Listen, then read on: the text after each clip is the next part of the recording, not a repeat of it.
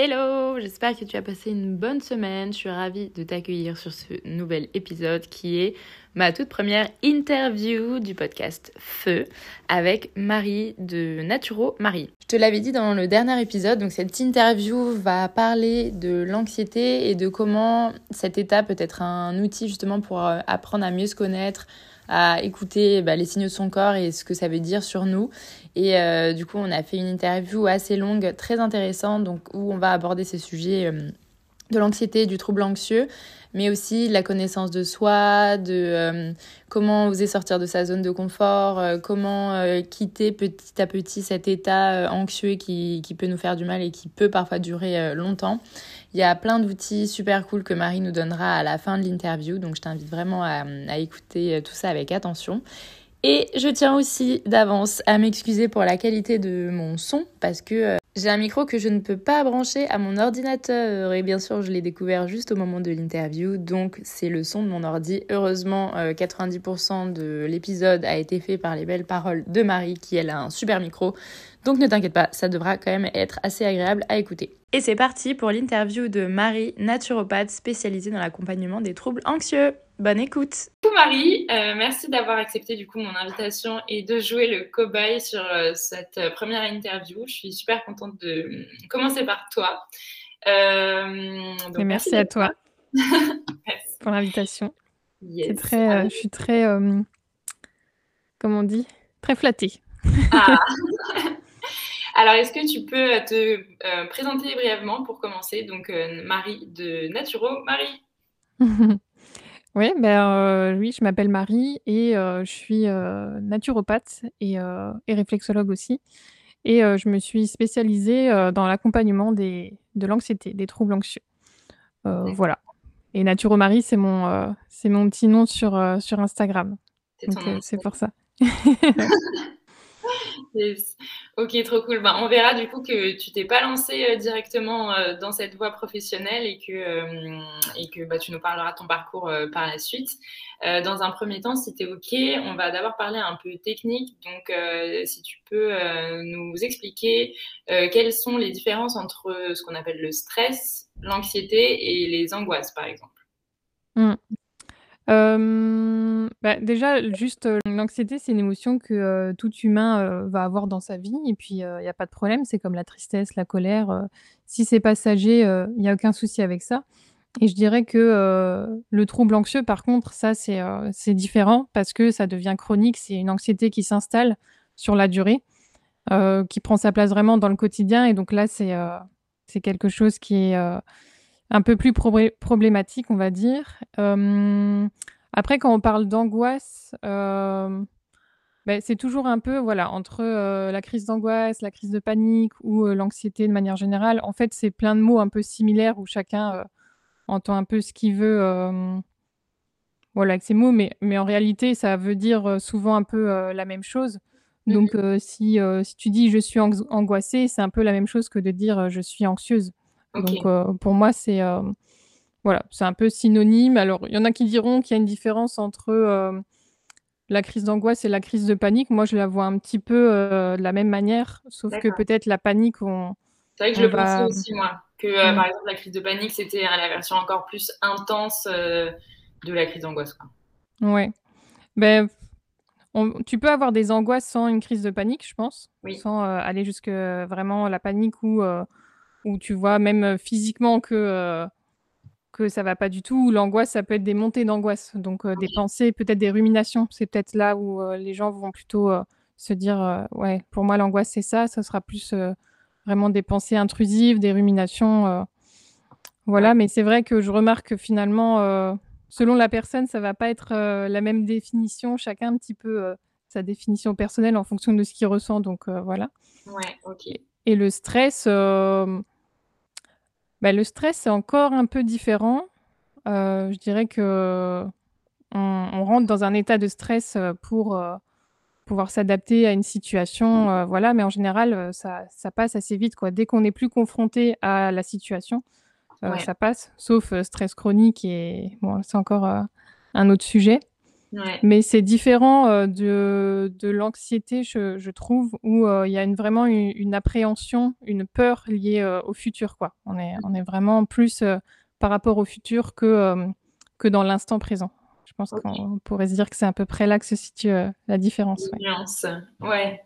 Et parce que justement, moi, je pensais que l'anxiété, c'était un état plutôt qu'une émotion. Alors, les deux, en fait, parce que je, vois euh, en quoi ça peut être une émotion, mais moi, je voyais ça comme un état, mais du coup, c'est peut-être l'état de stress euh, qui correspond plus à, ce que tu viens d'expliquer. Ben, non, ça peut être aussi un, état, parce que quand tu parles d'état, c'est ce que tu ressens à, ce moment-là, je pense, c'est dans tes sensations. quand je dis état, c'est peut-être plus dans la durée. Tu vois, c'est mmh. pas une émotion qui me traverse, et là, je me sens comme ça, euh, je sais que c'est passager, mais un, une anxiété, enfin pour moi, quand je disais que j'ai l'impression que j'ai vécu de l'anxiété, ben, je vais dire c'est en 2022 et pour moi ça a duré euh, des mois. Tandis mm. qu'une émotion, euh, pour moi, c'est beaucoup plus euh, passager, tu vois. Ouais, mais c'est pour ça que, que je fais un peu la différence entre le trouble anxieux et l'anxiété. Je trouve que c'est important. Parce que du coup, les, souvent, les gens veulent éliminer complètement l'anxiété. Oui, alors que ça mais... Alors que c'est pas un problème si c'est au bon moment et que ça reste euh, voilà, assez court euh, mmh dans le temps. Mais oui, ce que tu dis, c'est c'est plus quand, quand, on va rentrer dans l'anxiété chronique, ouais, un état chronique, et donc euh, où on peut avoir un diagnostic d'un trouble anxieux. Donc, mmh. ça peut être de l'anxiété sociale, ça peut être de, l'agoraphobie, ça peut il y a plein de types d'anxiété en soi. Mais donc, ouais, quand ça commence à devenir chronique, là, c'est c'est plus juste une, une, émotion qui passe, c'est c'est en fait un, ton, ton état d'alerte qui reste un peu bloqué dans ton corps. Et, qui euh, ton, ton, ton, système quoi, qui se dérégule. Ouais. Et du coup, est-ce que tu peux nous parler de, euh, de des dangers, entre guillemets, de, de, rester trop longtemps? Enfin, des dangers, c'est un peu fort, hein, je veux pas justement faire je vois sourire et tu te dis non, c'est pas dangereux. Mais je veux dire, en fait, parfois on se rend pas compte qu'on est dans un état qui n'est pas sain pour notre corps et que euh, à, ne, à rester là-dedans et à peut-être pas demander de l'aide tout de suite ou à accepter certaines situations ou à accepter euh, certaines choses, ben, en fait, on, on, risque de, de, déréguler, comme dit euh, la machine, quoi, enfin le, système nerveux ou autre, ou de se sentir mal pendant, pendant un moment prolongé. Et quels sont enfin, quels sont les, effets plutôt, voilà, pour pas dire danger, quels sont les effets du, stress chronique sur notre corps, sur notre mental, et pourquoi, euh, à partir du moment où on sent qu'on présente plusieurs symptômes de ce stress ou de cette euh, anxiété chronique, euh, il est important de, demander de l'aide, de s'informer et de, prendre des, mesures quoi, pour sa santé. Mmh. Ben, effectivement, j'ai souri parce que je vois pas ça comme quelque chose de grave dans le sens où justement quand on est quand on a de l'anxiété, on, se dit vite que tout, est grave. Et donc, euh, j'ai envie de rassurer sur ce point-là euh, et de dire que euh, bah si, tu as de l'anxiété, si tu fais des, crises d'angoisse et tout ça, tu ne vas pas faire de crise cardiaque. Enfin voilà, il n'y a pas du tout tous ces trucs-là. Mais par contre, si tu te retrouves dans un, état d'anxiété chronique, que tu as des symptômes régulièrement, que tu ne te sens pas très bien, que tu as beaucoup de rumination, euh, bah, c'est sûrement ton corps qui t'envoie un message et qui te dit écoute, là, euh, ça va pas trop, il y a des choses qui qui vont pas. Et donc peut-être que ce serait bien que, que tu ailles voir ce qui se passe. Et donc quand on dit des trucs qui vont pas, ça peut être euh, bah, en fait, t'as pas trop de sens dans ta vie ou tu n'es pas forcément bien dans ce que tu fais ou alors bah, tu ne manges pas suffisamment pour nourrir ton corps, par exemple. Voilà, ça peut être plein de choses. Et, et c'est pour ça qu'en naturopathie, on parle d'hygiène de vie au global, parce qu'en fait, c'est tout qui est important. Ouais. Et, et donc, ce qui, pourquoi c'est bien de, bah, de regarder, de se faire même peut-être accompagner, bah, pour éviter que, voilà, que ça continue, que, que les symptômes deviennent de plus en plus forts, parce que c'est un peu euh, le corps, si tu écoutes pas les premiers euh, petits signaux, bah, il va t'en envoyer des plus forts parce que lui, ce qu'il veut, c'est mmh. que tu restes dans l'équilibre, que tu restes en bonne santé, que euh, voilà, que, c'est ça, que je voulais demander en fait, c'est à partir des premiers signes, quels sont, quand je dis danger, c'est quand j'ai dit danger, vraiment, je me suis dit ah c'est pas le truc à dire à une personne anxieuse, mais dans le sens à partir des premiers signaux que toi tu ressens, c'est de, se rendre compte qu'en fait, si tu restes là-dedans, enfin, si tu, tu acceptes ces états trop longtemps, ben, à, force, tu vas avoir d'autres symptômes, vu, comme tu as dit, si tu n'écoutes pas les mmh. messages de ton corps, ben, tu vas en avoir d'autres et plus fort et plus fort. Et il n'y a pas de danger voilà, de type crise cardiaque comme euh, ce qu'on peut imaginer lorsqu'on est en crise d'angoisse. Mais par contre, bah, c'est le fait de, de rester avec ces symptômes plus longtemps et, et plus fort. Et du coup, d'avoir peut-être de plus en plus peur. C'est plus. Euh, oui, c'est ça. C'est ça, d'avoir de plus en plus peur et de se dire euh, qu'est-ce qui m'arrive. bah, dans mon cas personnel, ça avait commencé par des crises d'angoisse la nuit. Mmh et je me disais un peu. Bon, Ouais, c'est euh, c'est arrivé comme ça, mais euh, c'est un peu erreur de casting. C'est ce que je disais tout le temps, c'est, euh, ouais, je vois pas pourquoi, moi, je fais des crises d'angoisse, ça va passer tout seul et voilà et en fait, après ça s'est installé dans d'autres choses, donc dans les transports en commun, c'est devenu vraiment une grosse, anxiété sociale. Puis moi, j'ai eu après de l'agoraphobie, j'ai eu beaucoup de choses dans dans le trouble anxieux et mmh. il y avait deux je pense qu'il y a deux facteurs qui fait que ça s'est entre guillemets aggravé, c'était bah, de un, j'avais pas du tout envie d'écouter, j'étais pas mal dans le déni quand même. Euh, mmh c'est-à-dire que euh, je me disais que j'ai aucun problème dans ma vie, tout va bien, juste j'ai des crises d'angoisse et voilà, alors que dans le fond, en fait, j'étais pas bien là où j'étais, etc. Bah, je trouve que c'est ça le, problème euh, en ce moment, entre guillemets, c'est que, alors même si on parle beaucoup plus de santé mentale, c'est que on nous apprend pas à se demander comment on se sent vraiment euh, profondément et que, ben, comme moi et comme on avait pu déjà en parler en perso, je me disais aussi, euh, mais factuellement, euh, tout va bien dans ma vie, matériellement, tout va bien, et je disais même, j'ai pas à me plaindre, voilà. Et donc, je pense, on se dit tout ça, et donc, parfois, ben, en fait, nos besoins en tant que personne, nos besoins profonds, ils sont pas comblés. Mais comme on nous a pas appris à donner de l'importance à ça, on se dit juste, factuellement, tout est OK, donc je dois aller bien. Donc en fait, si là ce que je ressens, euh, bah non, c'est pas possible que ce soit un mal-être vu que euh, techniquement je suis censée aller bien, tu vois. Mmh. ouais, complètement. Et puis en plus, euh, c'est vrai qu'on est aussi dans une société où les émotions, on va dire inconfortables, elles n'ont pas trop leur place. Donc oui, on parle d'émotions négatives en plus en général.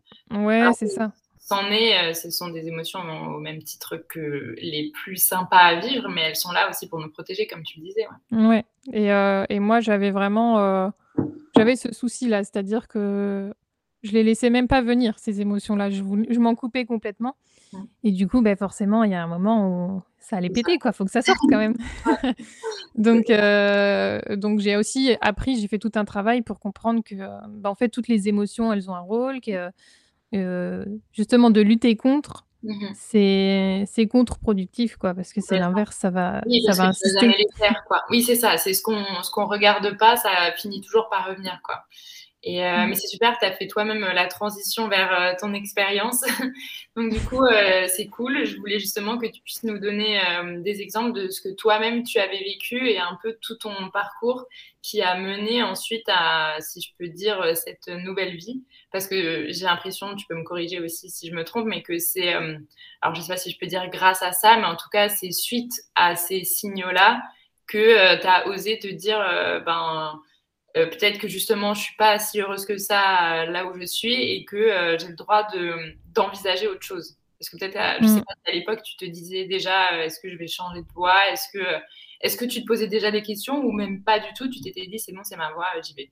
Mm. Ben, alors, moi, j'ai une histoire compliquée avec l'orientation en général. Je pense que j'étais depuis hyper longtemps, euh, déjà quelqu'un qui doute énormément sur, euh, pas mal de choses, mais sur mon orientation, euh, énormément parce que, j'avais un peu cette idée, fataliste qu'il fallait pas se tromper, quoi. il fallait que je trouve vraiment le truc, qui, qui me me passionne à fond et donc même au tout début, après le bac, pour, pour choisir mes études et tout ça, ça avait été déjà, assez ah. stressant pour moi. À 18 ans, de trouver ta voie, Ouais. Ouais, quand on y pense aujourd'hui, on se dit bah, évidemment que. que va y avoir, euh, oui, voilà, va y avoir des tests, des essais, peut-être des corrections, c'est normal. Quoi. Donc euh, voilà. Et du coup, bah, en fait, euh, j'ai fait, j'ai fait une école de com, et donc on a fait la, la même, mais c'est comme ça qu'on se connaît, pour ceux qui ne savent pas. Et, et en fait, j'ai choisi une école de com parce que bah, parce qu'on m'avait dit: «Oh, c'est généraliste, voilà, tu peux faire plein de trucs» et puis les cours me plaisaient. Heu, vraiment, heu, je trouvais ça chouette, heu heu, j'étais quelqu'un d'assez, heu, créative, enfin je le suis toujours, mais voilà, j'aimais bien, heu, tout ça et puis, heu, communiquer, c'était un truc qui me plaisait déjà, heu, pas mal et donc les cours me plaisaient et après on a eu assez vite, heu, de de la pratique en alternance, en stage et tout ça et hem, je pense que je m'avouais pas que, heu, le milieu était pas trop fait pour moi. Heu, Mmh mh. après, hem et pourtant, enfin, le métier, je le trouvais chouette et tout ça, mais hem, je pense Ta que, voilà, dans la vie, tu te sens utile ouais. dans pardon, tu tu te sens utile dans certains trucs et moins dans d'autres et ça veut pas dire que, que c'est un métier inutile, pas du tout, mais moi, je Ah, me sentais pas à ma place. utile.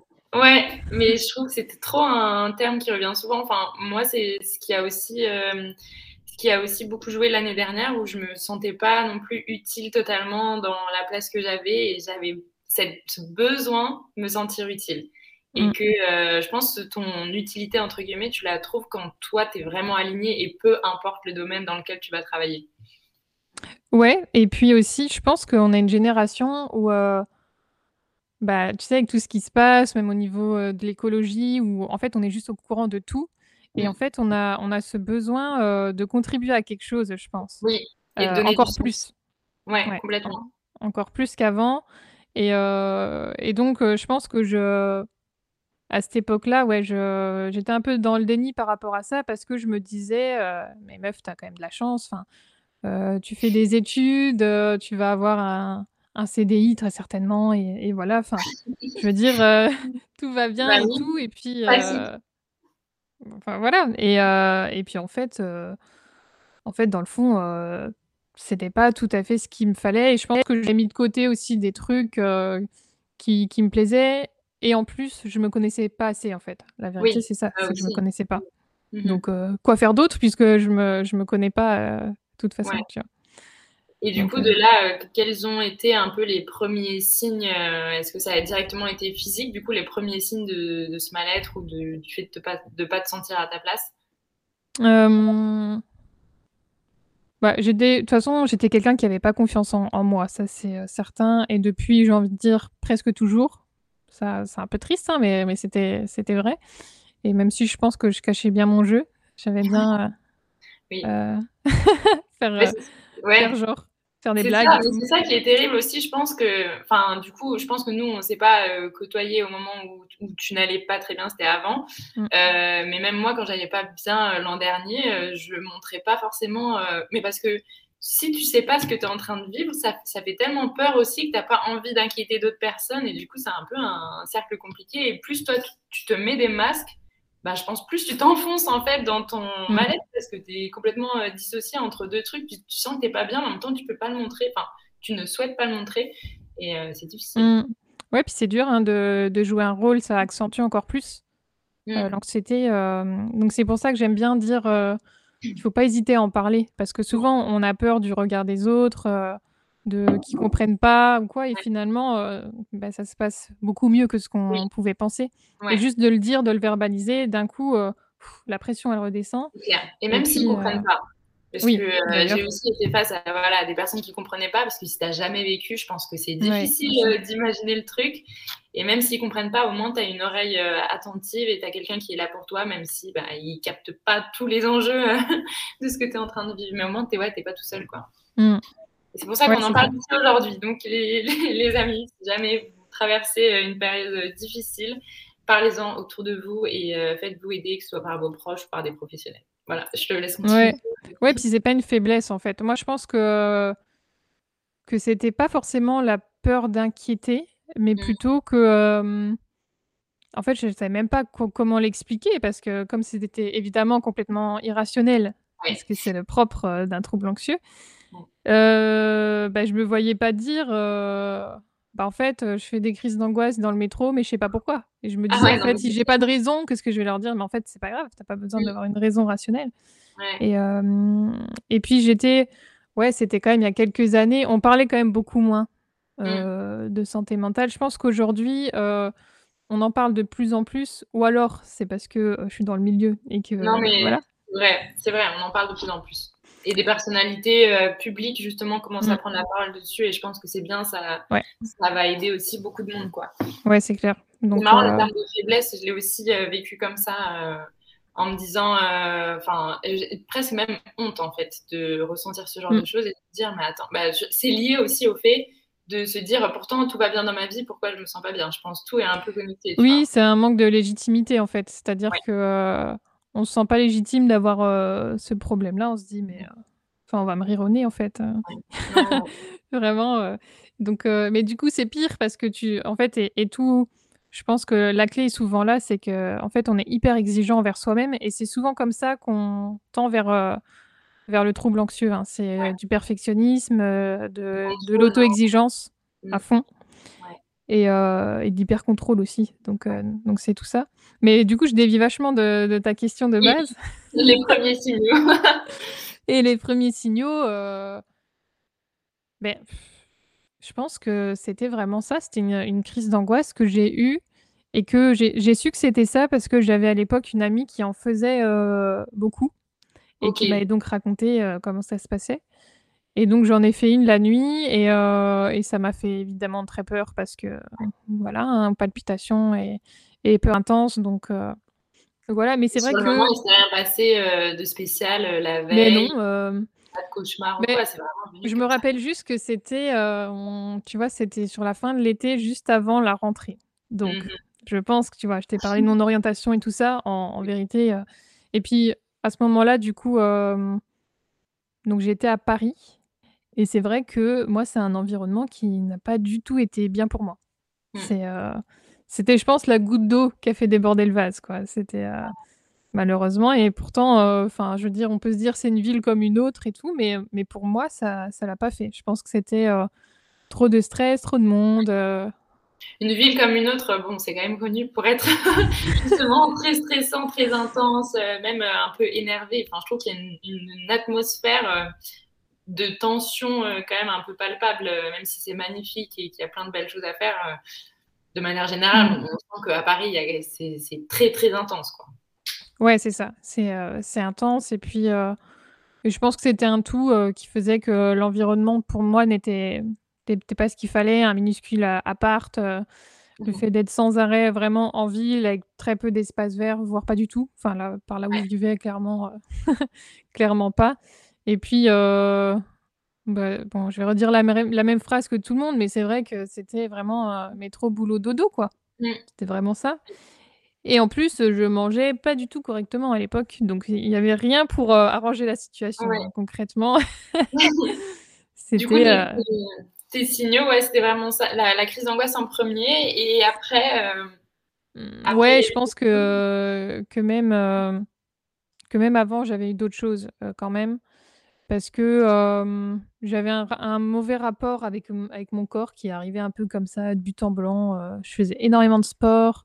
Et puis d'un coup, j'essayais de contrôler un peu plus ce que je mangeais. Et bon, ça me sortait de nulle part. Je me sentais pas très bien. Mais du coup, je, tu vois, je me concentrais là-dessus. Je me disais, c'est ça mon problème. Ah non, clairement, c'était pas ça mon problème. Et, et ce qui est marrant, c'est que, enfin, c'est marrant, c'est pas très marrant, mais à partir du moment où j'ai développé mon, mon trouble anxieux, cette partie-là est complètement partie. Donc, comme quoi, c'était vraiment juste un. C'est que j'avais besoin de contrôler quelque chose. Euh. Oui, c'est ça, et c'est tombé sur ça. Donc, avec du recul, je dirais que c'est là qu'a commencé euh, ouais, les premiers signaux que c'est ça va pas ouf. Ouais. et euh, comment tu as compris, du coup, ou comment, ou à partir de quand tu as compris que ton, tous ces signaux-là étaient en fait des messages de ton corps qui te disaient que quelque chose ne te convenait pas? Mmh, beh, j'ai assez vite, heu, assez vite, je me suis dit: «Bon, il faut que j'essaye de comprendre quand même ce qui se passe» parce que quand, mmh. heu, quand ça revient tout le temps et puis que tu dors plus, que tu loupes des heures de cours, heu, Parce que tu en faisais du coup de manière récurrente à partir de la Ouais, après ça s'est, heu, après ça s'est intensifié et puis, heu, c'était, heu, très, très souvent, voire tout le temps. Et quand ça a commencé à être quasiment permanent, heu, évidemment que je me suis dit: «Non mais là, il y a un souci, il faut que» que je trouve la solution, mais du coup, c'était euh, presque un peu. Euh, c'était pas terrible non plus parce que je voulais absolument mmh. trouver oui, et que ça s'arrête vite, quoi. La raison et la solution et donc je lisais énormément de trucs sur internet, enfin, mmh à ne pas faire. voilà. Donc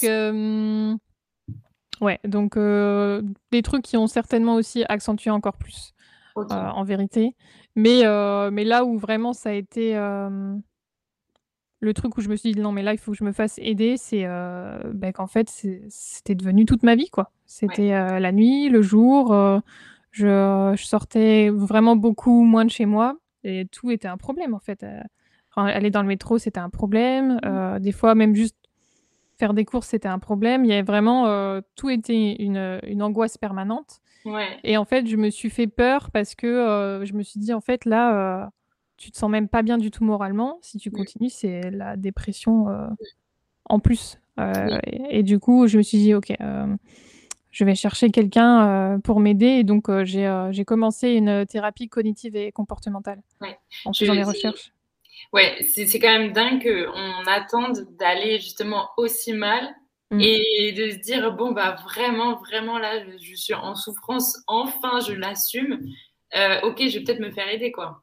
Alors euh, si tu prends, euh, c'est pour ça que je te demandais au début, voilà, quels étaient, euh, quels étaient peut-être les premiers signaux et, et quels sont, quels sont entre guillemets les risques à laisser un peu traîner, c'est que dès que dès qu'on si dès qu'on se rendait compte qu'il y, avait ces petits signaux là d'inconfort ou de mal-être si on allait tout de suite se faire accompagner ou demander de l'aide ou même juste se faire entourer de nos proches ben peut-être que ça limiterait le développement de ces états et qu'on n'aurait pas besoin de, de, tomber, enfin pas j'allais dire tomber aussi bas, mais de, de se sentir aussi mal euh, mm. pour euh, oser demander de l'aide et de dire bon bah c'est bon maintenant j'ai le droit euh, de me faire aider quoi. Ouais ouais. Puis moi j'avais un, rapport avec justement tout ce qui est psy tout ça. Je me disais il faut vraiment avoir un énorme problème pour y aller. Parce que c'est ce qu'on m'avait dit. Oui.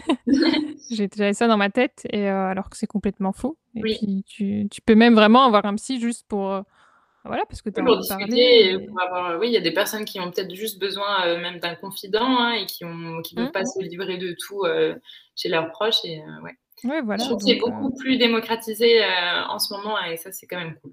ouais, ouais, à fond. Mmh. Ouais, bah, je me suis tournée vers justement vers une psy en thérapie cognitive et comportementale parce que j'avais fait mes recherches et je voulais, je voulais quelqu'un qui s'y connaît, quoi. Parce que, bon, avant ça, j'avais aussi testé d'autres choses et euh, qui n'avaient pas marché. J'avais essayé euh, de, la sophro. Mmh euh, mais en fait, chez moi, c'était une catastrophe parce que le fait de penser à ma respiration, c'était pire que tout. Comme beaucoup de gens quand tu fais des crises d'angoisse. donc, donc ça, sur moi, ça n'a pas du tout marché. J'avais essayé aussi un, un coaching parce que en fait, c'est comme si je tournais autour, tu vois, pour pas aller euh, directement. Le, le, mauvais mot qui fait peur, quoi. Ouais. Et euh, donc j'ai fait comme ça, et donc ça, euh, ça a été le premier pas qui m'a quand même bien aidé, mmh franchement, à commencer au moins à comprendre ce qui, ce qui, se passait en fait, juste parce que à ce moment-là, j'avais pas le mot trouble anxieux, tu vois.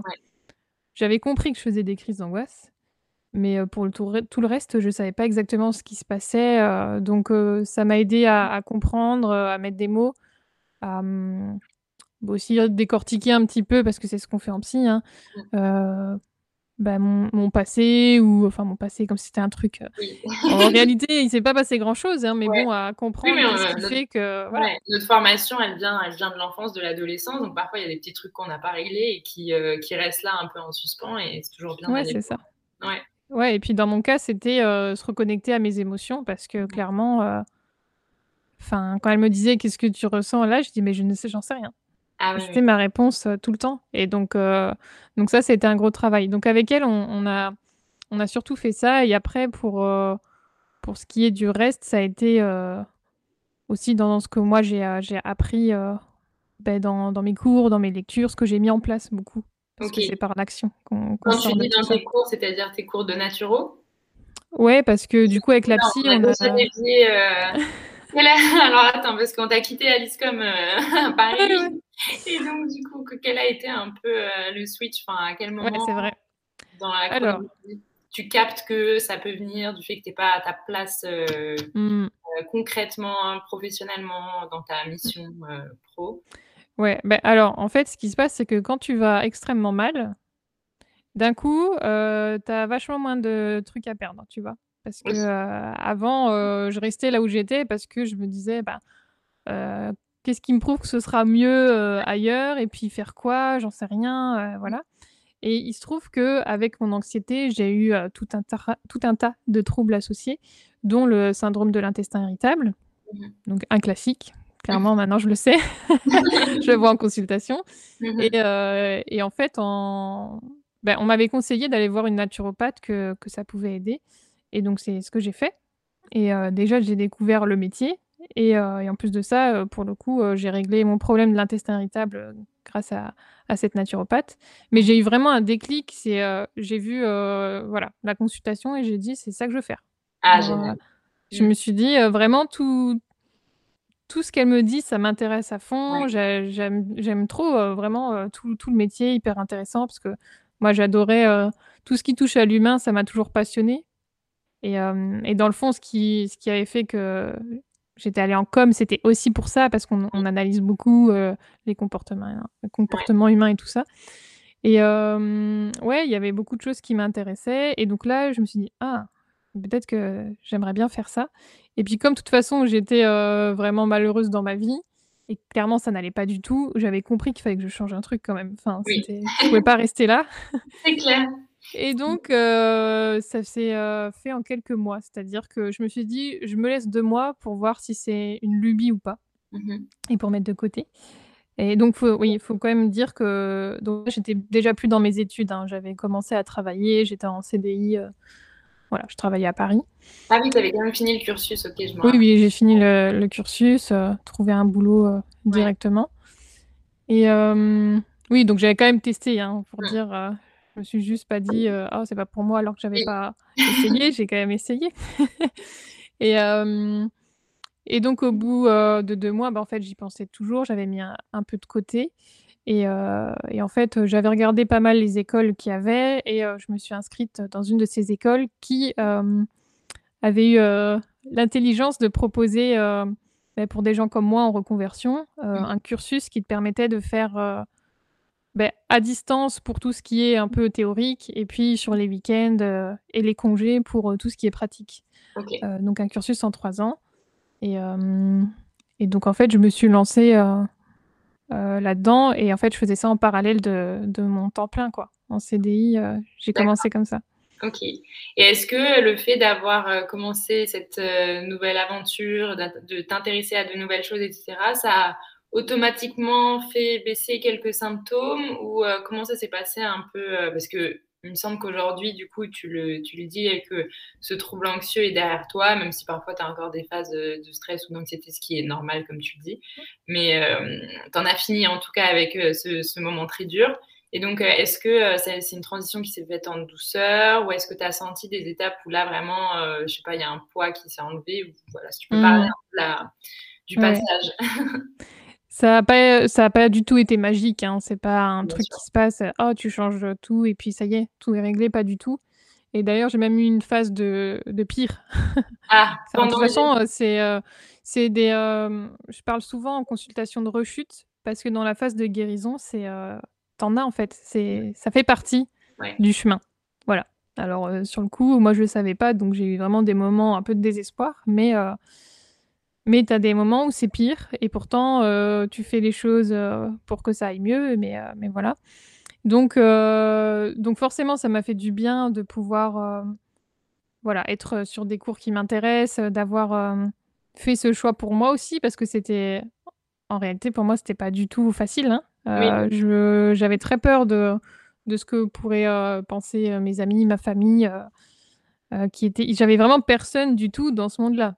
mmh Donc dans le monde de la naturo, du bien-être, personne autour de moi qui est en entrepreneur, enfin vraiment, heu, 0, rien du tout. ouais, personne sur qui t'appuyer. voilà, donc au début, et surtout que j'avais fait mon cheminement un peu toute seule dans mon coin parce qu'à cette époque-là, voilà, je tout ce qui me faisait douter, j'en parlais pas forcément beaucoup et donc je pense que quand j'ai annoncé que je me lançais, dans une école, on m'a vraiment regardée genre: «Mais» et je pense que beaucoup de gens se sont dit: «Non mais elle elle va pas bien en ce moment, elle a de l'anxiété». c'est très hein. bizarre.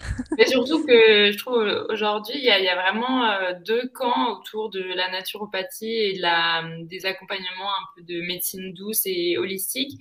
Et il y a des gens qui se, qui se placent en totale en opposition avec ça, alors que ce sont des merveilleux outils et que euh, bah, les choses peuvent être faites en, complément de la médecine traditionnelle. Quoi. C'est, dommage. Mais du coup, oui, je pense que tu as aussi euh, peut-être euh, subi entre guillemets cette, cette vision-là de la naturopathie et que les gens Ouais, et encore à ce moment-là, donc c'était mmh. donc faut se dire que c'était avant hein, le, confinement, le Covid et tout ça. À ce moment-là, en fait, juste quand je disais naturopathe, les gens savaient même pas ce que c'était. Oui, hein, en fait, donc ils me disent ah oui, c'est un truc avec les plantes. En fait, dans la tête des gens, c'était beaucoup comme être herboriste, qui est quand même différent. Oui. C'est pas, c'est pas la même chose.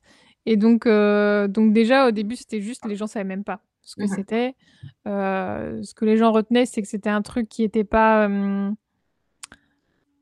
comment dire, Classique. pas un, pas, pas, reconnu par, par l'État et tout ça. Tu vois donc, du coup, on va juste en profiter. Si tu peux donner même une définition en fait, de la naturopathie, je pense qu'il y a encore des personnes qui mmh. ne captent pas bien le spectre de ce que ça c'est clair.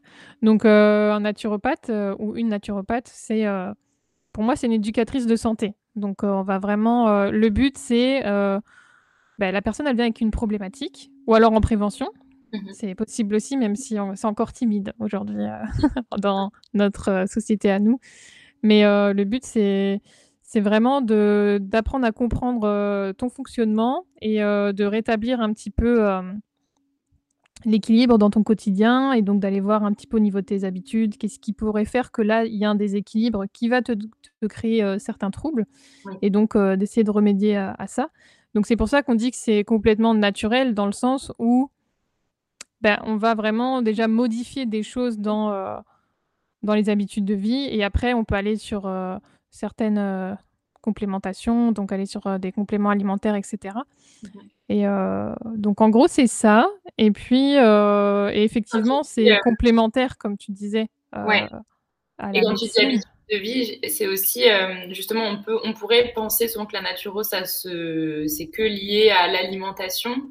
Mais en fait, c'est vraiment un suivi global de l'humain et c'est ça qu'on n'a pas du tout dans la médecine traditionnelle, où on va traiter les symptômes et, oui. Du coup, vous, vous avez un aspect euh, plus. C'est ça. En fait, le, naturopathe, il va hum, vraiment chercher la cause. Donc, euh, toi, tu le sais, hein, en, première séance, on va vraiment passer une heure et demie à poser des questions sur euh, toutes tes habitudes de vie pour essayer de comprendre comment tu fonctionnes, là où peut-être on, on, voit qu'il y a des liens entre certains symptômes. Et, et, après, on va proposer ouais, de, de, travailler sur certaines choses. Et donc, ça peut être sur l'alimentation, ça peut être sur les émotions.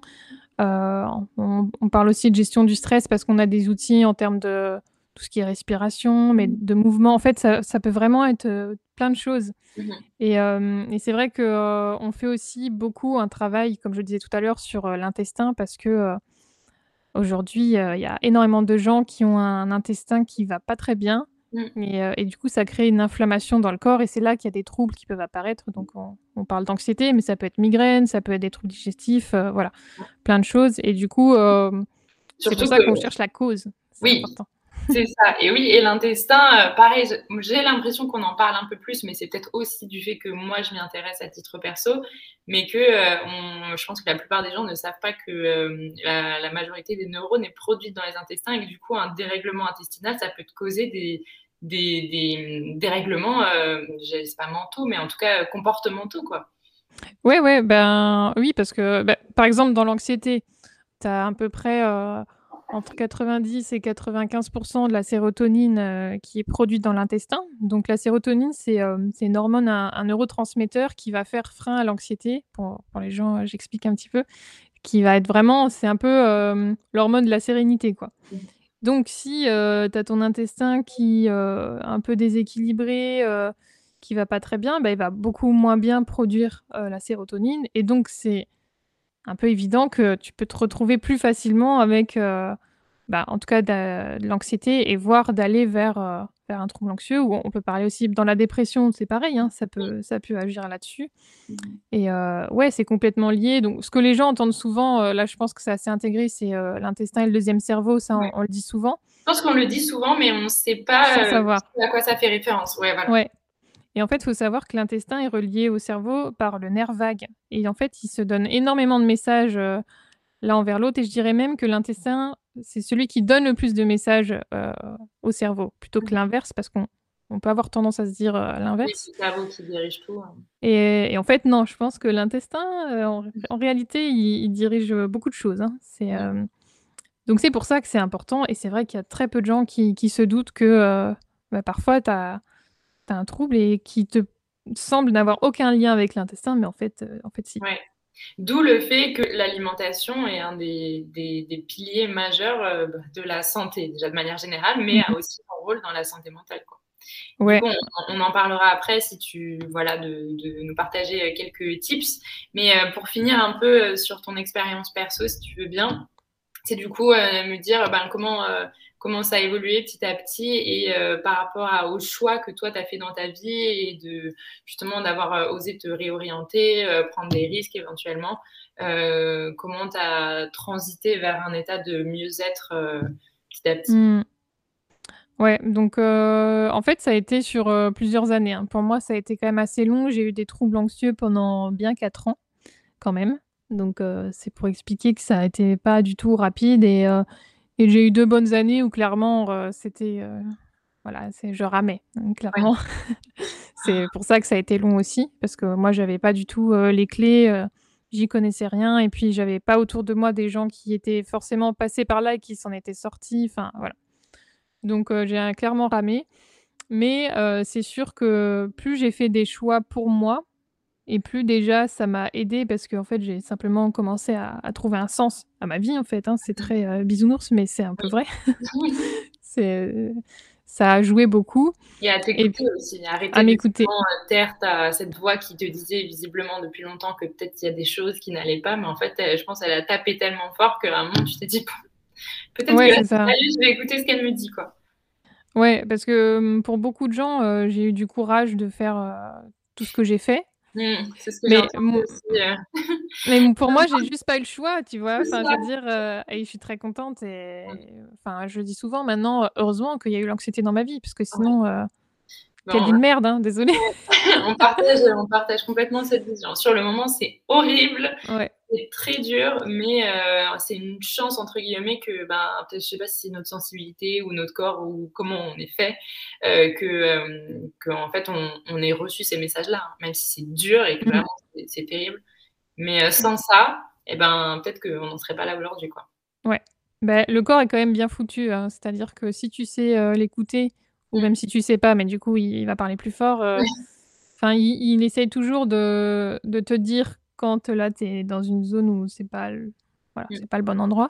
Ah, mais, euh, mais du coup, ouais, du coup, j'avais. Euh, donc, déjà, je faisais plus de, de choix pour moi. J'apprenais à me connaître aussi. Et j'ai eu quand même tout un processus de apprendre aussi à, à, dire non. C'est con, mais en fait, ça compte beaucoup.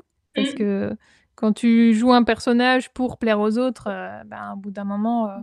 Euh, bah, c'est comme si tu te disais à chaque fois à toi, bah non, tais-toi, c'est pas important ce que tu as dit. À chaque fois que tu dis, que tu dis oui à quelqu'un, tu dis non à quelqu'un d'autre, enfin autre chose, et du coup, mm. cette autre chose, c'est toi en fait, et c'est euh, violent quand même. Ouais, c'est violent.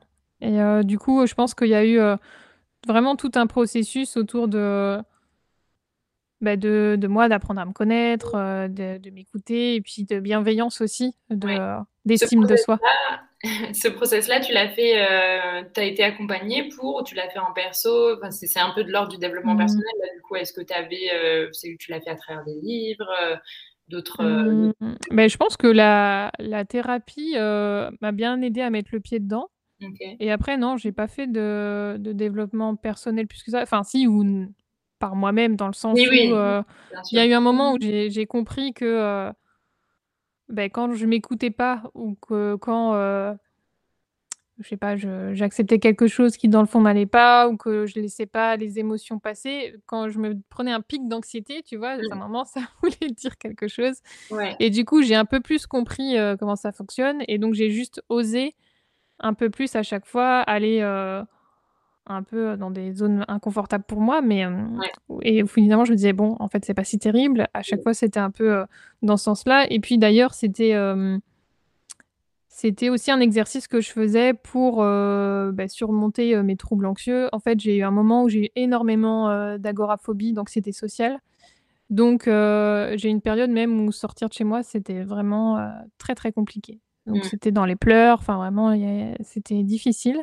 Mmh. Et, et, en fait, j'étais tombée sur un, livre qui m'a appris beaucoup de choses, qui s'appelle, il me semble, Psychologie de la peur. Donc c'est de, je sais plus, c'est Christian ou Christophe? Je, je, chercherai. André, non, Christophe André, pardon. Ah, Christophe André, oui. oui Christophe André, bien sûr, ouais. ben justement, il a, il a beaucoup travaillé sur la peur. Et donc, et donc j'ai lu ce livre qui m'a appris beaucoup de choses, et notamment que ben, l'état d'alerte qui fait que tu peux te sentir très anxieux ou même dans la crise d'angoisse, tout ça, que ça dure environ 40 minutes. Et que donc si tu t'exposes à la situation qui t'angoisse pendant plus de 40 minutes, et ben en fait ton cerveau comprend que c'est pas un danger mortel quoi. Voilà, que en fait tout va bien. Et, et du coup la fois d'après bah, c'est c'est beaucoup plus simple. Et donc et donc une fois que j'ai compris ça parce que je l'ai essayé, ben, je l'ai répété, répété, et jusqu'à temps que, voilà, que ça, ça disparaisse pour ça. Et à côté de ça, je travaillais sur mon intestin parce que je faisais mes études et que j'avais compris mmh euh, le lien avec tout ça. Donc, j'ai vraiment, je pense, fait un, travail sur euh, le tout. J'étais mon propre cobaye, en fait. Oui. C'était, euh, voilà. Donc, donc j'ai fait tout ça sur moi. Et puis, au bout d'un moment, bah, tous les symptômes sont partis. C'était un par un. Alors, des fois, ça revenait, puis des fois, bah, des fois plus. Au début, c'est euh, tu as un jour où tu n'as plus euh, de symptômes euh, d'anxiété et tu dis ah trop bien. Après c'est une semaine, après c'est deux semaines. Enfin voilà, ça, ça fonctionne comme ça. Et parfois tu as des rechutes parce que mmh. bah, parce que d'un coup il y a eu un truc et tu t'es pas écouté et donc hop, tu as le petit rappel. c'est ça. Ah, pas du bien.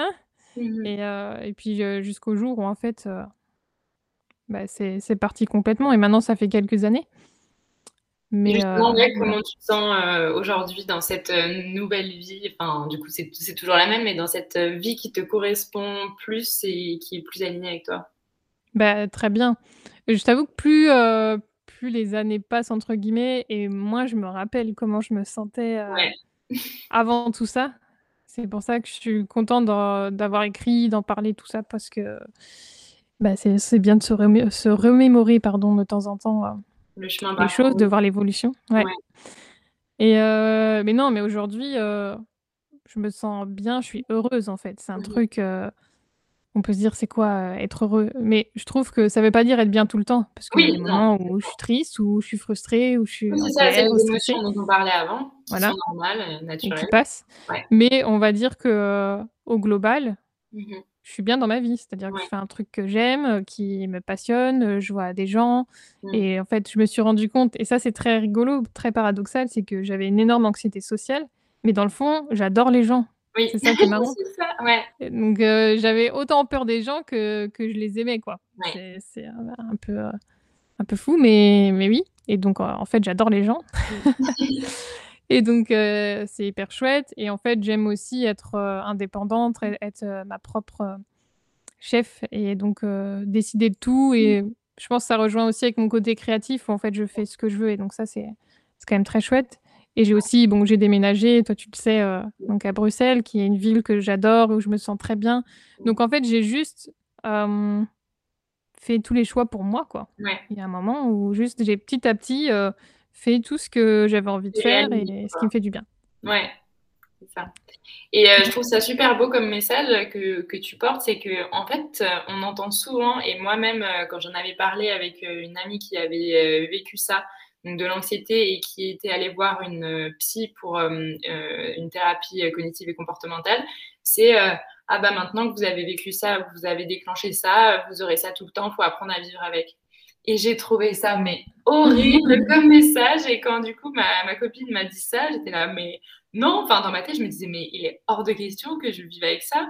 Et euh, ça a été un peu dur de l'entendre. Et, et, peu de temps après, je pense, j'ai commencé à, Enfin, tu devais te lancer à peu près au même moment euh, sur Insta, donc j'ai dû voir passer des, tes contenus et on s'était appelé et du coup, très rapidement, quand j'ai vu ce que tu racontais de ton parcours, eh ben, ça m'a rassurée, mais tellement. Et je me suis dit, mais ah, jamais de la vie, j'accepte de rester dans cet état euh, ad vitam aeternam, quoi. Enfin, non, c'est pas moi.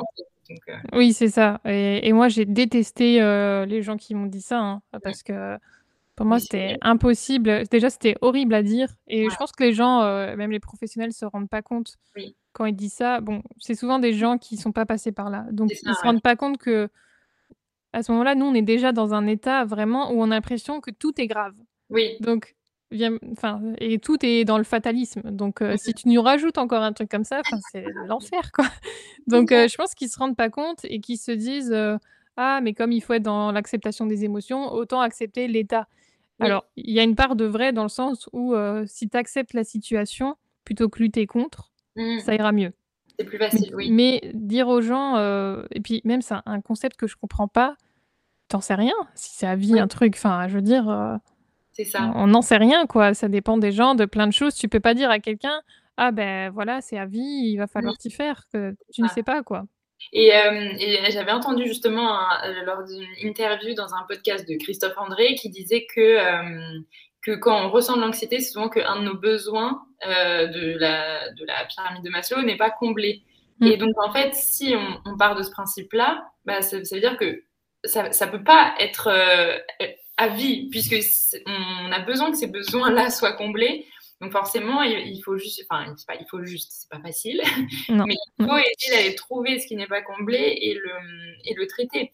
Euh, mais dire que ça va rester à vie, ça veut dire dire qu'on accepte qu'il y a quelque chose qui n'est pas comblé et qui est important pour notre santé physique et mentale et que en fait ça va rester comme ça, quoi.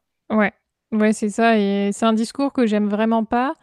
Et en même temps, qui, euh, si on s'intéresse qu'aux euh, symptômes, Mmh. On peut vite dire ça parce que effectivement, tu peux donner un traitement, mais il sera toujours là. Mmh. Mais si tu, euh, comme tu dis, si tu vas voir vraiment au fond des choses euh, pourquoi tu as de l'anxiété, et puis aussi, c'est ce que tu as dit tout à l'heure, euh, que ce soit pour toi comme pour moi, même si certainement qu'il y a un tempérament de base qui fait qu'on va aller plus facilement vers la peur ou l'anxiété. moi, je suis pas née avec un trouble anxieux, quoi. Je veux dire, et toi non plus, et personne. Je veux dire, ça, c'est un truc qui se développe euh, petit à petit. Alors, chez certains, ça peut commencer très tôt, mmh. pour euh, plein de raisons. Hein. Ça peut être euh, dû à un, élément déclencheur, un traumatisme, ou dans l'éducation, voilà, si tu as deux parents qui ont peur tout le temps, bah, tu peux très vite être quelqu'un qui a peur tout le temps aussi. Mmh. Mais, mais pour moi, on peut pas dire à quelqu'un, ouais, c'est à vie, c'est comme ça, et et si en plus, si la personne n'a pas la motivation et l'espoir que ça change, eh ben, forcément, ça ne changera pas. C'est ça, c'est terrible.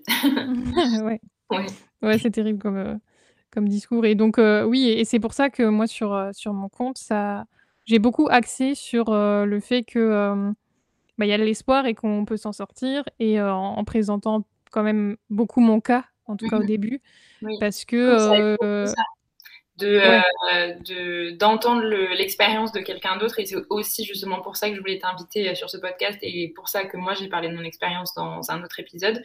Euh, parce que c'est vraiment ce que ce qui à moi m'aurait fait du bien à l'époque d'entendre.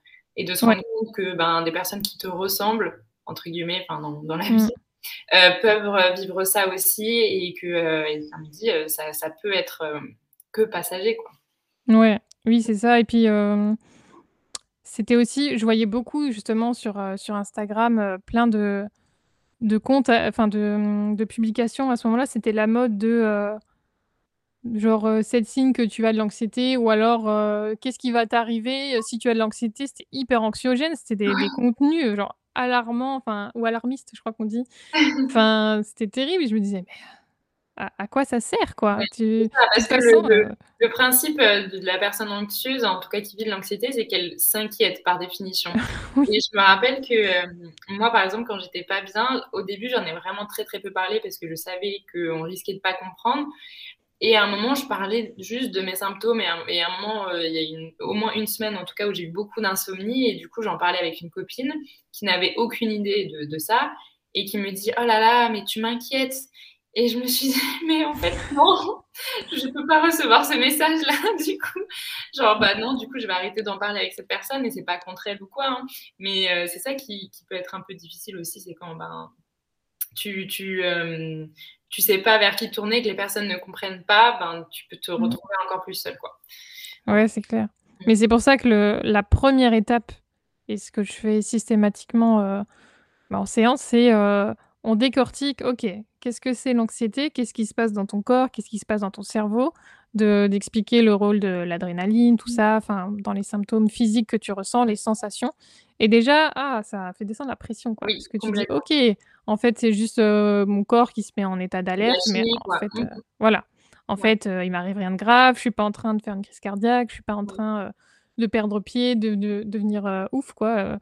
non, c'est c'est juste, en fait, mon corps fonctionne bien, mais un peu trop, tu vois, ouais. sur, sur ce, cet état d'alerte. Et donc déjà là, ça rassure beaucoup de, de monde parce que, en fait, quand ça t'arrive et que tu sais pas, bah ouais, tu flippes, c'est normal. Et si en plus on te dit, ah mais si tu restes anxieuse pendant tant d'années, alors tu vas tu peux avoir tel problème de santé. Enfin, je veux dire, à un moment, il faut arrêter de dire des choses comme ça. De toute façon, la personne qui a de l'anxiété, elle a déjà fait des tas de recherches et pour voir tout ce qu'elle peut choper. C'est ça. donc, et du coup, avant de faire euh, justement la transition vers euh, la, dernière partie du podcast et de, parler un peu de tes tips euh, naturaux pour bah, des personnes qui peuvent être actuellement stressées ou anxieux, est-ce que tu peux, comme tu viens de, commencer à le faire, nous expliquer où est-ce que c'est une crise d'angoisse concrètement? Alors, ben, je pense que ça peut être un peu différent d'une personne à l'autre, mais globalement, la crise d'angoisse, ça va être, un état où on commence à avoir comme une, une bouffée d'anxiété et de peur. Et alors ça peut être par rapport à une situation ou pas, des fois juste ça arrive comme ça. Et en fait, ce qui va se passer, c'est que, on a peur justement de ce qu'on est en train de ressentir. Et donc ça va faire effet crescendo. Et donc c'est la peur de la peur qui s'enclenche. Et donc ça va accentuer les symptômes etc. jusqu'à ce qu'on fasse, ce qu'on appelle une crise, c'est-à-dire que on a un état où on peut commencer à transpirer, à trembler ou avoir une peur extrême. donc la, crise de panique, c'est une, une, peur tellement extrême où tu as l'impression que tu, là, tu pourrais mourir. Quoi. Mmh ou enfin ça dépend des gens. Moi, c'était beaucoup, j'ai l'impression que je perdais la tête, en fait, que ah je devenais folle. Mais il y a aussi beaucoup de gens qui ont l'impression qu'ils sont en train de, de mourir. Oui, crise cardiaque, c'est souvent ouais. le truc qui revient. Donc peur intense comme ça et qui dure quelques minutes. En général, euh, pas plus de, ouais, de 10-15 minutes maximum. En, général, c'est c'est ça, et après ça redescend. Que, que tu as euh, concrètement, c'est quoi euh, et Qui peuvent être variés d'une personne à l'autre, mais ce qui vient de manière un peu récurrente? Mmh, Ouais, ça peut, ça peut dépendre, mais en fait, c'est vraiment une espèce de vraiment de peur intense. Ça, c'est vraiment le truc qui est commun à tout le monde. C'est-à-dire que c'est comme si d'un coup, euh, tu te retrouvais dans une cage avec un lion, sauf qu'en fait, euh, bah, elle n'existe pas, il n'y a rien autour de toi. Mais intérieurement, c'est vraiment ça qui se passe. Euh, c'est ça qui s'enclenche vraiment comme, comme état dans ton système nerveux, dans tout ton corps.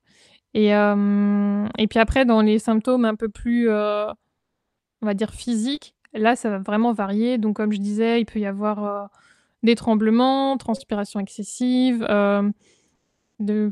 Moi, il m'arrivait d'avoir l'impression d'être un peu dissociée de ma personne. C'est mmh. comme si j'arrivais pas trop à réfléchir. Enfin, ou, euh, je suis tombée dans les pommes aussi hein, plusieurs fois. Donc, des fois, juste le, le, cerveau décide que, allez, on arrête, on coupe tout, c'est mieux. Et, euh, et, voilà. Donc, qu'est-ce qu'il peut y avoir d'autre? J'avais la gorge, la gorge sèche. Oui. Ouais, l'impression de ne pas pouvoir déglutir, ça, ça arrive beaucoup aussi. Ou très mal respirer aussi, on n'en a pas parlé, mais ça, c'est quelque chose qui. Euh, en plus, comme on a l'impression de, de, manquer d'air, ben, on va hyperventiler, donc on accentue le problème. Donc c'est pour ça qu'à l'inverse, il faut essayer plutôt de respirer lentement, d'expirer plus qu'on inspire. Et, euh, et, là, en général, ça calme d'ailleurs assez bien euh, la crise d'angoisse. Mais ouais, on a un petit peu tout ça à la fois, et puis beaucoup de pensées intrusives qui disent ça va pas du tout, il faut que je que je m'enfuis ou voilà. Et ça va être, oui, euh, ce sentiment de fuite, euh, moi je l'avais vraiment vécu comme ça quand, quand, ça montait dans ma tête. Je me disais vraiment, il faut que je parte d'ici. Ouais. je savais pas pour aller où, mais il fallait que je parte de là où j'étais. Et c'est dingue, hein, c'est vraiment cette sensation. Et à partir du moment où j'ai commencé à m'intéresser au système nerveux, du coup j'ai appris là sur les différents états du système nerveux et que bah, tu as une, réponse. Euh, de combat-fuite, quoi, alors qu'en fait, c'est pas du tout adapté à ta vraie situation. Ouais, c'est ça qui s'enclenche, en fait, c'est le problème du trouble anxieux, c'est que ce cette, cette alarme interne qui normalement est est très bien. C'est-à-dire qu'il y a des centaines d'années, c'était bien quand on vivait des trucs, où d'un coup, j'en sais rien, tu te fais, courser par un tigre, j'en sais rien. Alors bon, je sais pas s'il y en a eu beaucoup à qui c'est arrivé, mais donc là, oui, ça s'active, mais en fait, ça s'arrête une fois que c'est fini et d'ailleurs tu tu peux le voir sur les animaux, dans les documentaires et tout ça, ils ont tous ce truc-là, mais dès que c'est fini, bah, voilà, ils ils passent à autre chose et et voilà. Et nous, aujourd'hui, on a un mode de vie, on n'a plus vraiment de, de danger comme ça, un peu, imminent dans dans la vie réelle, mais par contre, on on va se mettre dans des états, ouais, de de stress chronique ou de voilà, il y a des plein de choses qui vont pas, qui font qu'on va dérégler ce ce système d'alarme et qui va s'enclencher du coup pour des petits trucs, Oui. heu, où ça devrait pas et donc c'est complètement irrationnel et c'est pour ça qu'on qu'on arrive jusqu'à la crise d'angoisse parce qu'on se dit: «Mais attends, je me Mmh. sens pas bien, genre, heu, j'ai peur comme s'il y a un danger, mais je ne le vois pas le danger, donc j'ai Oui. encore plus peur. Qu'est-ce qui se passe? Ça veut dire que c'est moi, c'est en Oui. moi que ça se passe» et c'est là où, heu, bah, ça part en vrille, quoi. Heu, ouais, donc c'est ça à peu près, la crise d'angoisse, pour, OK. beaucoup de gens. Merci, merci pour cette définition et du coup, alors, qu'est-ce que toi, heu, tu quels sont tes outils favoris ou qu'est-ce que tu préconises, par exemple, pour, heu, mieux gérer le alors, dans un 1er temps, le stress au quotidien? Mmh. Beh, en fait, le stress, c'est pas forcément mauvais dans le sens où on aura toujours des des situations stressantes dans la vie et ça depuis toujours, mais ce qui est important, en fait, c'est de c'est de voir ça comme une balance. C'est-à-dire que quand tu as des situations stressantes, il faut que tu t'apportes des, mmh, des moments de détente pour que ça que la balance, heu, se fasse, bien et à ce moment-là, ouais, tu vas tu vas gérer le truc plutôt, de manière, saine et assez sereine, et donc c'est vrai qu'aujourd'hui, on est dans un monde où tout va vite, où il faut être productif, où où faut, être indépendante, gérer tout soi-même et cetera et en fait, moi, je me rends compte que c'est ça part, d'un d'une bonne intention de base, hein, heu, Mmh. même si on regarde par rapport à la place de la femme, c'est aussi ce truc de s'émanciper et tout ça, mais le côté individualiste, je trouve que ça peut, créer plein de problèmes et plein de stress parce que du coup, tu tu as plus cette communauté autour de toi où les gens, s'entraident plus facilement, où, tu peux, Quelqu'un peut prendre le relais si, voilà, heu, ça va te pas, oui. te confier aussi, enfin et heu et du coup, tu as tu Et peux avoir plus facilement aussi, du stress hem chro du stress pardon, chronique, pardon. pardon, je me permets de rebondir parce que tu parlais du du fait de la place de la femme et j'allais dire et accepter aussi, qu'on est cyclique, justement, en tant que femme, du coup et que, bah, il y a des moments où on va être moins efficace, moins productive, enfin, efficace dans certaines tâches, je veux dire, on va m on va avoir moins d'énergie physique et cetera et que du coup, là, c'est, actuellement, c'est presque, essayer de taire, heu, ces phases-là et de dire: «Bah, non, je vais toujours être au max tout le temps» et à force, ben, on se crée, heu, soi-même du stress, quoi. Mmh. Ouais, il y a un peu ce truc de de vouloir prouver et puis, heu, tu sais, le truc un peu de de méritocratie qui est très, très fort et je pense que les réseaux sociaux, accentuent ça parce que comme on voit que le meilleur des gens, on se dit: Oui. «Put moi, je suis pas assez, en fait, il faut que je Oui. fasse plus, Ouais. que je fasse plus, que je montre, mieux que ça et je suis pas à la hauteur, quoi» Ouais. et donc c'est très Et je pense stressant. que notre, heu, notre génération, elle elle subit autant ça, donc cette anxiété liée aux réseaux sociaux et à la comparaison et comparaison, heu, à du du pas du faux forcément tout le temps, mais en tout cas à une infime partie de vie de quelqu'un, heu et l'anxiété, liée au futur, au climat, à la situation planétaire. Donc forcément et en et en plus, il y a eu le covid entre temps, alors je pense que, ouais, actuellement, je pense qu'il est vraiment majeur de parler de ça et et de dire que, Mmh. bah, c'est OK de vivre ça, que c'est normal aussi, mais que, heu, ben, on a le droit de se faire aider, de se faire accompagner, quoi. Donc du coup, si concrètement, tu avais des des petits outils à donner, heu, pour, heu, Mmh. là, du coup, gérer son stress au quotidien. On parle pas d'angoisse ou crise d'angoisse, mais Mmh. de stress. Beh, ouais, donc intégrer vraiment, c'est hyper important des moments dans le quotidien qui te font du bien et donc ça peut être, plein de choses parce qu'on pense, souvent à je sais pas, heu, le sport ou quoi, mais il y a des gens pour qui, heu, ce sera pas ça, hein, mais vraiment quelque chose qui te fait plaisir, qui te détend, où tu te sens bien, heu, en sécurité dans ton dans ton petit cocon, heu, ça va être important.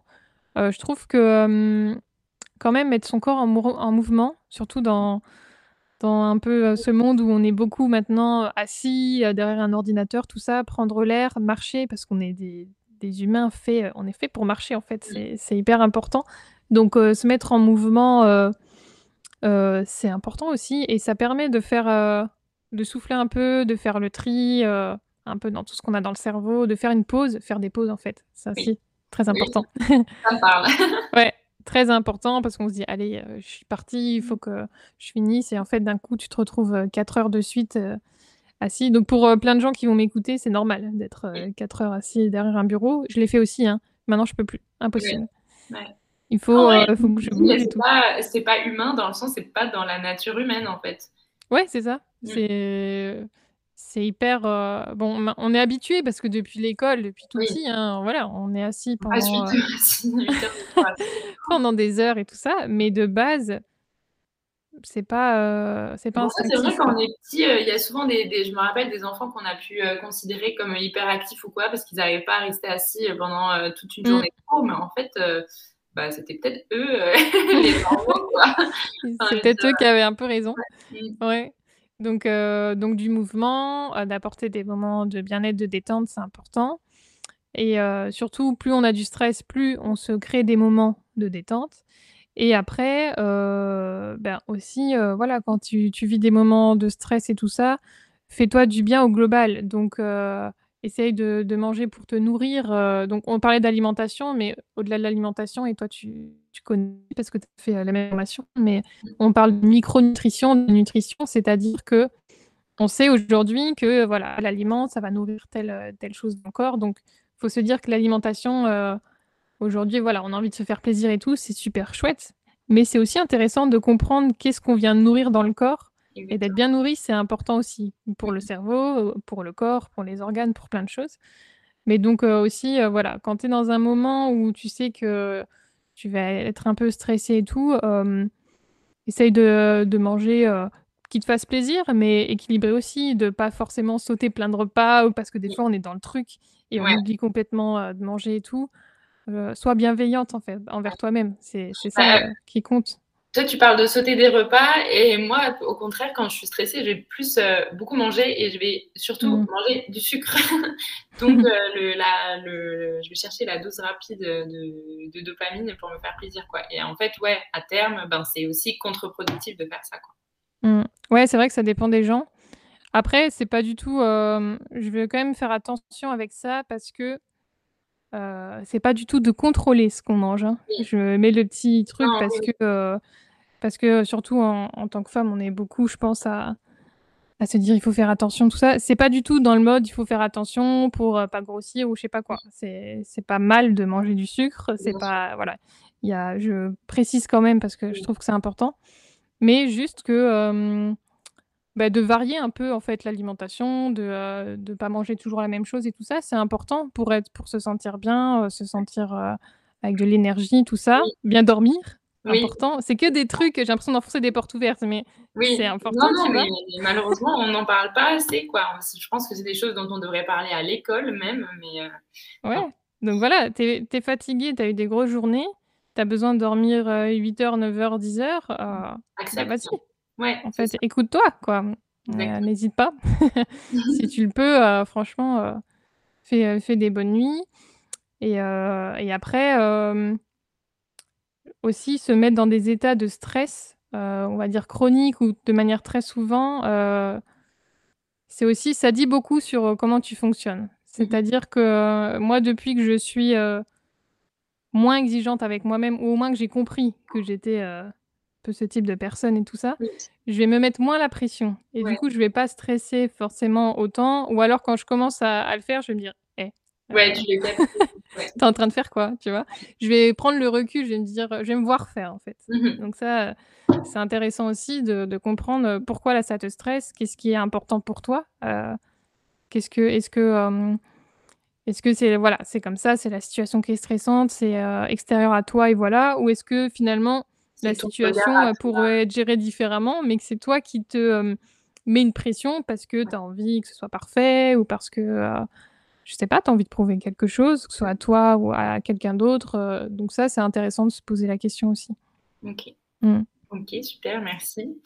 Et, euh, et, par rapport du coup aux versions un peu plus euh, poussées du stress et donc bah, pour, pour des personnes qui peut-être vivent des crises d'angoisse, est-ce que tu as des techniques ou des choses à faire sur le moment quand la, quand la personne sent que la crise d'angoisse arrive Qu'est-ce qu'on peut faire pour éviter que ça parte trop loin ou pour essayer de calmer un peu l'état? Mmh. Ben, J'ai justement créé un, un outil, enfin c'est un audio que, euh, que je donne gratuitement euh, sur euh, mon site. Il y a le lien dans les stories sur Instagram.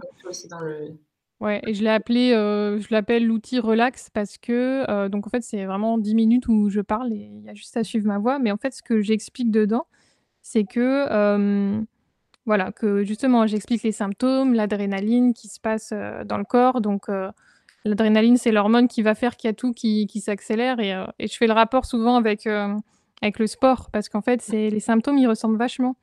Euh, quand tu viens de, de courir euh, hyper vite, par exemple, euh, voilà, tu as le cœur qui s'emballe, tu as chaud, tu, tu sens les palpitations, etc.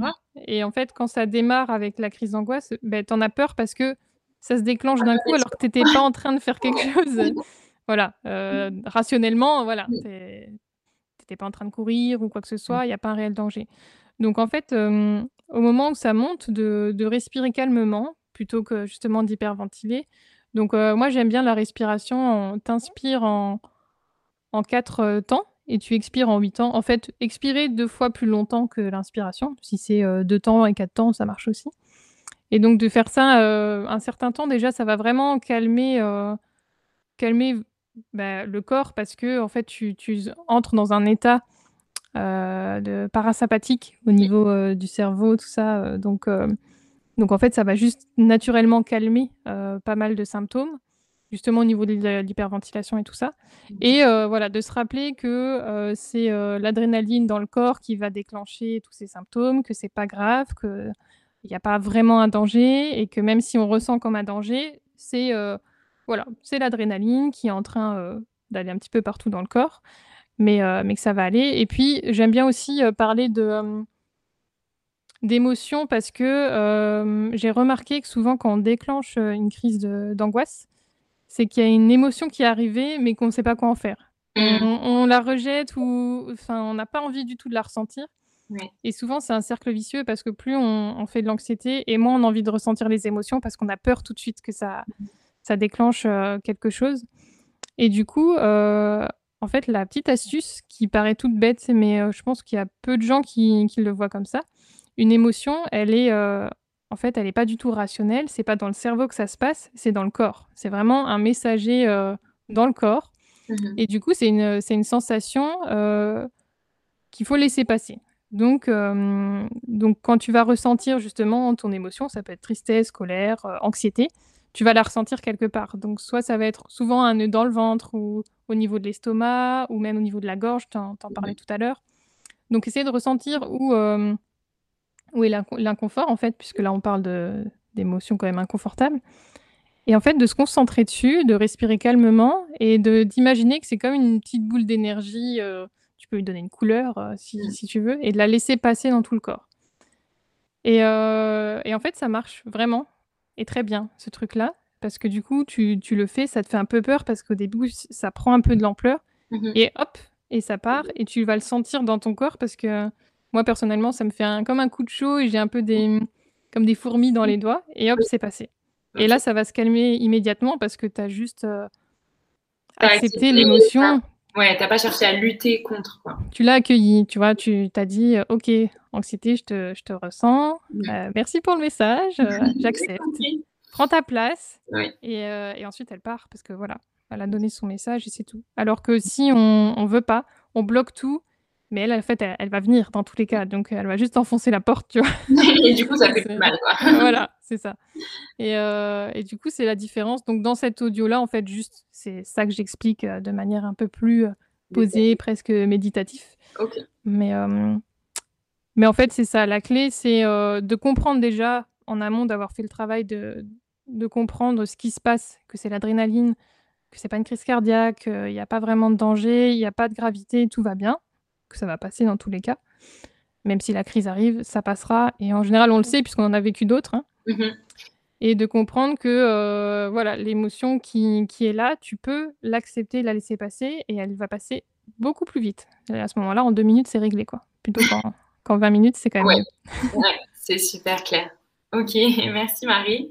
Euh, bah, écoute, je pense qu'on a fait euh, bien le tour de, toutes ces questions euh, autour de, bah, de l'anxiété, du fait d'oser s'écouter et d'apprendre à se connaître aussi après pour, pour éventuellement rediriger des, bouts de sa vie pour être plus aligné.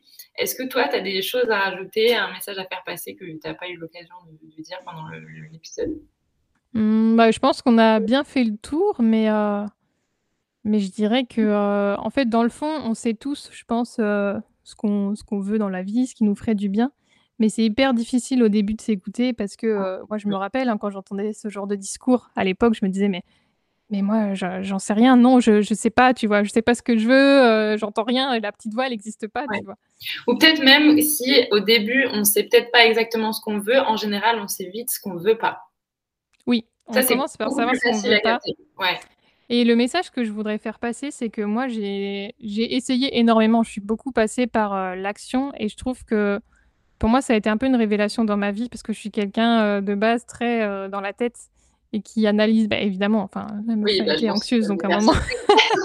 voilà, donc. Je peux te rejoindre là-dessus. donc, il va vachement d'abord analyser dans son cerveau avant d'essayer juste, etc. Et en fait, des fois, il faut juste, euh, faut juste y aller. Et c'est comme ça qu'on commence à apprendre à se connaître. En fait, je trouve que c'est un élément hyper important. C'est que moi, j'ai commencé un peu euh, à tester des trucs. Euh, franchement, j'avais aucune idée de là où j'allais, comment ça allait se passer, j'en savais rien.